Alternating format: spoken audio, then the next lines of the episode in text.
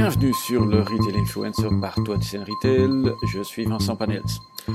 Aujourd'hui, il est essentiel de déterminer et optimiser votre politique tarifaire. Certains d'entre vous ont peut-être déjà entendu parler de l'approche du yield management ou envisagent de l'utiliser.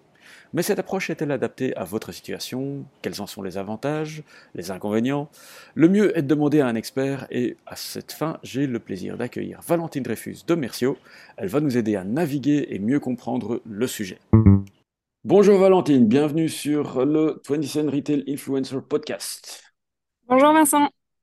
Euh, aujourd'hui, on va parler d'un sujet assez euh, intéressant parce qu'on ne va pas parler uniquement de pricing, comme c'est un grand thème euh, fort à la mode pour l'instant en retail, mais on va parler carrément de yield management. peut-être commençons par la question la plus large, mais peut-être la plus logique aussi.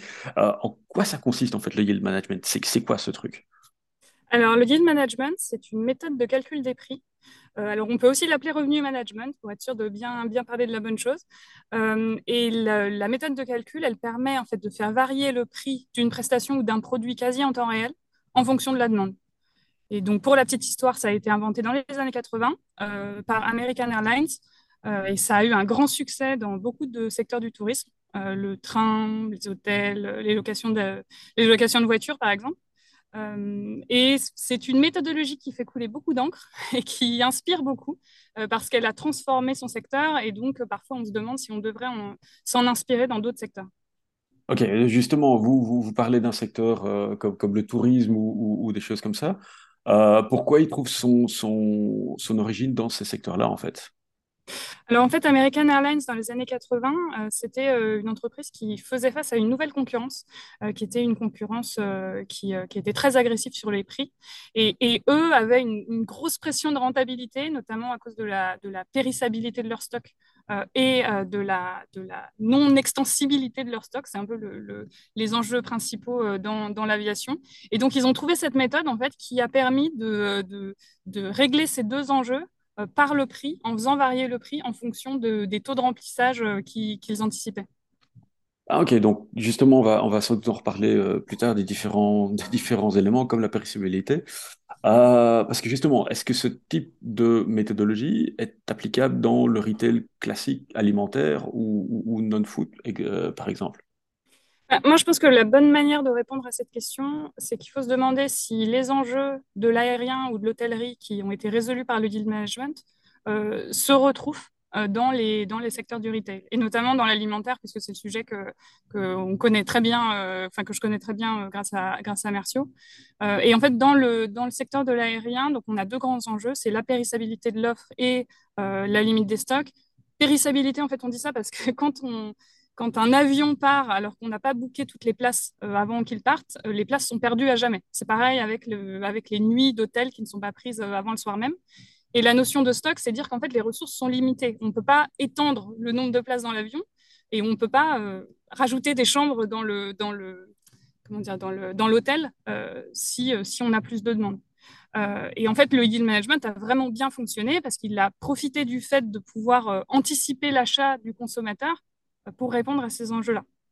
En fait, si vous achetez un, un, billet d'avion très en avance, euh, c'est une bonne chose pour, euh, pour la compagnie aérienne. Donc, c'est une incentive. Elle va vous donner une incentive et vous faire un prix plus bas parce que vous lui donnez en échange une visibilité sur son taux de remplissage.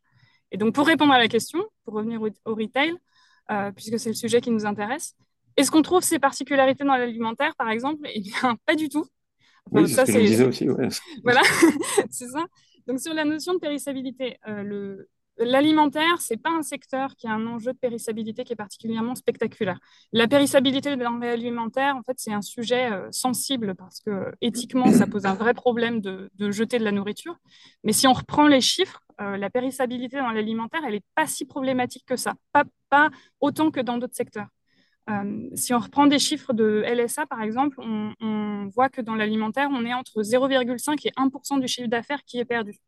Euh, alors que l'habillement, dans l'habillement, on est à 4% et dans l'aérien, on est à 20% donc en fait, dans l'aérien, on est à 20 fois, à 40 fois plus que dans l'alimentaire. Donc, donc vraiment, la pression est beaucoup plus forte dans l'aérien. Et sur la notion de, stock, grosso modo, à part quelques, à part quelques, euh, quelques cas comme les masques pendant, le, pendant la pandémie, de manière générale, on peut faire du réassort. le, le, Nutella, les couches, le Ricard, on peut, on peut faire du réassort. Donc en fait, ces deux enjeux dans l'île management, on, ne les, retrouve pas dans, dans l'alimentaire. Et en plus de, de ça, dans l'alimentaire, on est sur un achat immédiat. Donc, quand vous faites vos courses, vous allez dans le magasin, vous prenez votre produit et vous en, vous en jouissez tout de suite. Alors que dans le, dans le, par exemple, quand vous réservez une place dans un avion, euh, vous pouvez anticiper votre achat. Et donc, on peut aussi jouer sur ce, sur ce, ce comment dire, ce critère-là euh, pour fixer le prix. Ok, donc si je comprends bien, la périssabilité joue, le timing joue également, et les ressources disponibles. C'est un bon résumé? Oui, c'est ça, c'est ça. Ok. Ok, j'ai bien compris, c'est un bon signe. Exactement. Bon, j'étais préparé aussi, je vais pas le, cacher. Euh, maintenant, euh, oui, comme vous dites, en fait, donc il y a le timing, il y a la préciabilité, euh, les, ressources disponibles, et donc en, retail alimentaire ou, même non-food, on peut faire du réassort. le timing n'est pas toujours un, élément clé. Maintenant, il y a d'autres paramètres quand même qui doivent rentrer dans, l'équation, et c'est le cas quand même dans, dans, dans le retail classique, parce qu'on regarde aussi la concurrence. Euh, on regarde aussi une cohérence aussi également. Je veux dire, si maintenant on est euh, hyper cher sur toutes les catégories, sauf une, ça fait quand même un peu bizarre. Euh, il y a aussi sans doute des contraintes autres qui doivent jouer, non? Oui, oui, en fait, là, on a pris le chemin de se dire, on prend les enjeux du, du yield management et on essaie de voir si elles sont aussi dans, la distribution physique et dans la distribution alimentaire. On peut aussi prendre le chemin inverse. On peut se dire, est-ce que les enjeux qu'on retrouve dans le, dans le retail physique alimentaire euh, et, aussi pris en compte dans le management.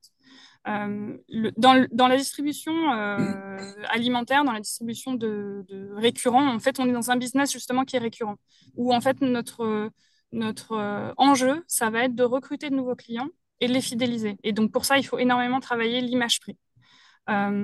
pour ça, par exemple, on va faire beaucoup de pricing par sensibilité. si, on, si on se place, si on réfléchit au, aux assortiments d'un magasin euh, alimentaire, on voit que tous les produits n'ont pas du tout la même sensibilité. Et on va avoir des effets de halo qui sont très forts. En fait, l'image de cherté de l'enseigne euh, va se construire euh, sur quelques produits qu'on va appeler les KVIs. Et ces KVIs ne sont pas les mêmes dans toutes les zones de chalandise. Pour vous donner un petit exemple en France, par exemple, le Ricard, c'est un, un KVI sur toute la France, mais il va être remplacé par le Picombière dans le nord de la France. Donc ça, par exemple, il y a des petites spécificités euh, géographiques à prendre en compte. Euh, donc, pour, euh, comme la fidélisation, c'est un élément très important, il faut offrir le, le, meilleur prix possible pour ses clients cibles. Et si, par exemple, vous ciblez les jeunes parents, il faut avoir de très, bons prix sur les couches, sinon vous allez être blacklisté auprès d'eux. Et donc, pour voir ça, si on prend le côté yield management, est-ce que dans, dans yield management, on a aussi cette problématique-là? Une grosse différence, c'est qu'en fait, dans le yield management, de manière générale, on a une idée assez approximative des prix qu'on va avoir. On, a, on, se fait une idée, mais finalement, si je vous demande, euh, Vincent, est, euh, est-ce que vous avez une idée du prix euh, de, d'une, chambre d'hôtel à Lima dans six mois? À, moins à moins que vous soyez en train de préparer, déjà en train de préparer votre, votre, votre voyage, vous n'avez pas forcément une idée préconçue du prix que vous allez avoir. Donc, on a une marge d'erreur en fait qui est assez, qui est assez large. On a beaucoup moins d'attentes euh, à, dire, à atteindre euh, que quand on va vendre des produits qu'on va acheter toutes les semaines, par exemple. Ok, donc euh, ouais, c'est vrai qu'on a plus dans, ces cas-là un, budget en tête plutôt que de, se dire ok le, prix de la chambre ou le prix du ticket d'hôtel, de ticket de train ou autre doivent coûter X ou Y euros. Exactement. Vous avez un budget général en tête, mais pas forcément un prix précis où vous vous dites il faut que je. Enfin, le, normalement, ce, service doit coûter ce prix-là. Alors que pour, euh, pour euh, votre, votre pot de Nutella ou, euh, ou les couches, si vous, êtes un, si vous êtes un jeune parent, ça c'est un exemple qui, qui, est très, qui est très marquant parce que les jeunes parents dépensent énormément en couches. Ils savent exactement à combien, combien est le paquet de couches de leur, de leur magasin à côté. Et ils le savent souvent à 10 centimes près. Quoi. Ok, donc si je comprends bien, et, en, réfléchissant sur les KVI que, que vous venez d'expliquer, ceci explique bien pourquoi est-ce que le prix du pain ou le prix d'une bouteille XYZ est totalement différent dans le nord que dans le sud de la France, ou l'est ou l'ouest, ça dépend de la région, ça dépend aussi sans doute des magasins autour et de, la concurrence qu'il y a dans le, dans le coin. Oui. Mais il y a quand même une- pour une enseigne, il y a quand même une certaine cohérence à maintenir sur la totalité de, de son enseigne, je suppose aussi. Oui, alors la cohérence de gamme, c'est également un, point qui va être important euh, pour, euh, pour un distributeur alimentaire. Euh, on a, on va avoir des enjeux de cohérence dans le, dans le deal management, puisque par exemple, si vous prenez un billet en première classe ou en seconde classe, vous n'allez pas avoir le même prix, c'est évident. Par contre, la concurrence, quand on va être sur, du, sur un, le, le retail physique alimentaire, la, la, la cohérence va être euh, bien plus complexe en fait. On a un nombre d'axes euh, qui va être euh, qui peut être démentiel en fait dans une dans une gamme. Par exemple, si vous prenez l'exemple des, des pâtes devant un rayon de pâtes, en fait, quand le quand le consommateur va venir choisir ses pâtes, il faut qu'il sente que les prix sont cohérents les uns envers les autres parce qu'il va plus comparer, il va pas comparer les pâtes avec les pâtes de la, du, du magasin à côté, une fois qu'il est dans le magasin, il va comparer les pâtes entre elles pour savoir s'il choisit la MDD ou s'il va choisir la marque nationale. Donc, par exemple, il va, il va comparer MDD et marque nationale. Mais il va aussi chercher de la cohérence entre les formes des pâtes, entre les types de pâtes, la composition des pâtes. Est-ce que c'est bio ou est-ce que c'est pas bio? Euh, Sur le grammage également. Donc, en fait, on va avoir une, une cohérence euh, très, très complexe, très dense, très, très difficile à mettre en place. Euh, et là-dessus, le yield management ne me semble pas vraiment avoir de, de réponse ou apporter cette cohérence euh, vraiment, euh, vraiment complexe. Ok, mais, mais, mais à, entendre toute la complexité du, du, système, euh, j'ai presque envie de dire que il y a un élément ou, plutôt un terme que j'entends tout le temps cité en retail, c'est l'élasticité. Euh, c'est pas vraiment le seul critère qu'on doit avoir en tête, si je comprends bien. Euh, alors non, pas du tout.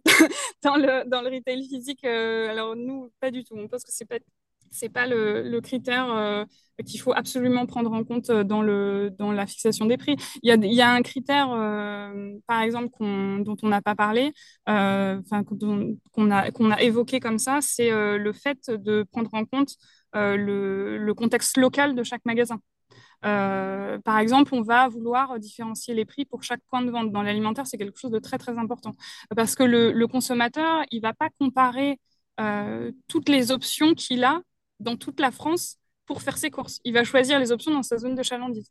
Et donc, pour bien se positionner, il faut se positionner euh, parmi les options qui sont disponibles à la maille zone de chalandise. Donc, la complexité, là, elle réside plutôt dans la prise en compte des prix concurrents locaux. Et donc, techniquement, c'est un enjeu vraiment particulier. Euh, et, et c'est là qu'on va, devoir, euh, va, qu'on va devoir travailler euh, pour faire des recommandations de prix pour chaque magasin.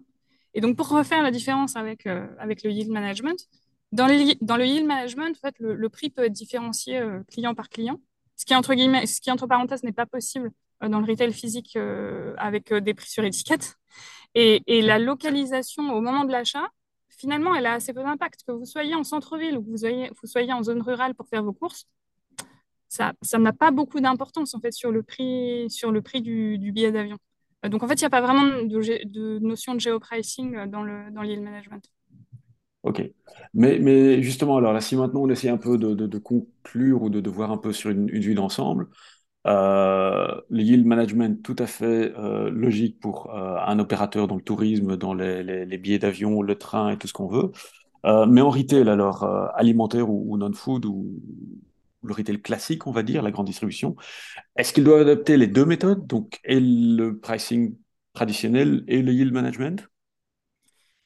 Moi, je pense que de manière générale, il ne faut pas forcément s'accrocher à des idées de, de, de nom de méthode et, savoir euh, quelle est notre, euh, en gros, pour quelle, euh, quelle méthodologie, quelle idéologie on va avoir sur le pricing. Je pense qu'il faut plutôt se poser la question de savoir est-ce que, euh, est-ce que cette méthodologie est adaptée à mon business et aux enjeux de, de mon business? Et par exemple, euh, et en fait, le, yield management va s'adresser à un business de vente transactionnelle où il n'y a pas vraiment d'enjeu de fidélisation. Euh, donc, donc, en fait, ça va être la réponse aux enjeux de périssabilité et limite, des stocks. Le retail, c'est du repeat business. Donc, la plus grande pré préoccupation, c'est d'attirer de nouveaux clients, de maximiser le panier lors de la visite en magasin et d'éviter le churn. Et pour moi, le yield management, il ne répond pas à ces enjeux-là. Donc, pour moi, il faut plutôt faire du géopricing, du pricing par sensibilité, de la cohérence. En gros, maîtriser les composantes de l'image prix. Parce que c'est comme ça qu'on va protéger la confiance des clients et notamment en période de forte inflation, qui est quand même un sujet, un sujet j'imagine, dont vous entendez parler tout le temps en ce moment. De temps en temps, en oui. Ok. Ah, bah écoutez, ça me semble assez, assez cohérent, euh, en effet, et euh, j'ai envie de dire, on pourrait en parler toute la, toute la journée parce que c'est un sujet très, très, euh, très, très hot pour le moment. malheureusement, on est limité par le temps, mais en tout cas, merci beaucoup, Valentine, pour avoir un peu éclairé la lanterne sur le yield management, et j'espère vous réaccueillir très bientôt. Merci Vincent, à bientôt. C'est tout pour cet épisode. N'oubliez pas de consulter le site 27retail.com pour plus d'informations et d'articles au sujet du retail. Passez une excellente semaine et merci de nous avoir écoutés.